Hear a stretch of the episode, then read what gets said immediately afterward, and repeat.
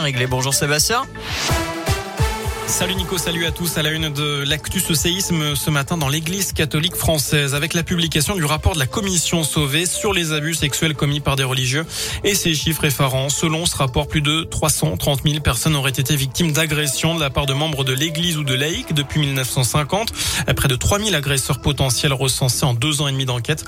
Le patron des évêques avoue son effroi, sa honte. Il demande pardon aux victimes. Il promet également que ces milliers de témoignages ne resteront pas sans effet.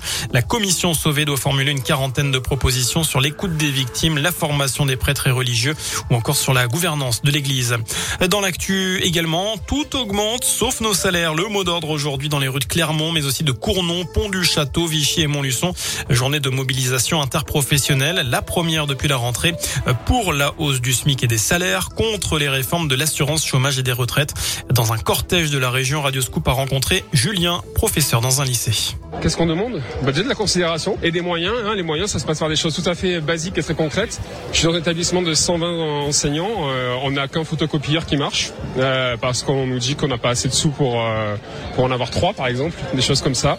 On a des classes surchargées avec 35 35 élèves. Euh, voilà, des dégradations euh, progressives de, de nos conditions de travail.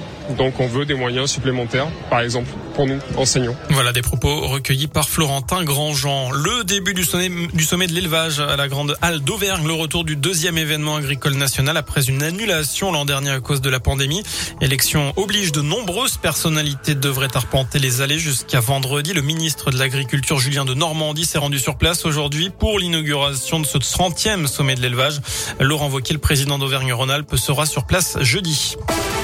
En bref, une saison de tolérance et de clémence pour les voitures mal chaussées. Les chaînes pneus neige ou quatre saisons deviennent obligatoires à partir du 1er novembre dans une partie au moins de 48 départements, dont l'Allier et le Puy-de-Dôme. Mais si vous n'en avez pas dès cet hiver, ce ne sera finalement pas sanctionné, annonce hier du ministère de l'Intérieur. Obligation, mais pas de sanction. Alors, est-ce que vous allez vous équiper en pneus neige cet hiver? Euh, Eh bien, c'est la question du jour sur radioscoop.com. Vous avez jusqu'à 19h pour répondre sur notre site internet. En bref, également, fin de la prise d'otage dans une de l'Orne, un détenu qui purge une peine de réclusion criminelle à perpétuité a retenu deux agents pénitentiaires et ceux au sein de la prison de Condé-sur-Sarthe. L'un d'eux a été blessé à l'œil. Il s'est finalement rendu. Une prise d'otage avait déjà eu lieu en juin dernier dans cet établissement pénitentiaire.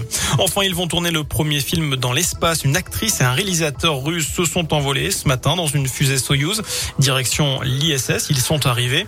Ils vont y rester 12 jours. L'enjeu pour l'équipe russe, eh bien, c'est aujourd'hui de devancer un projet de film américain en orbite.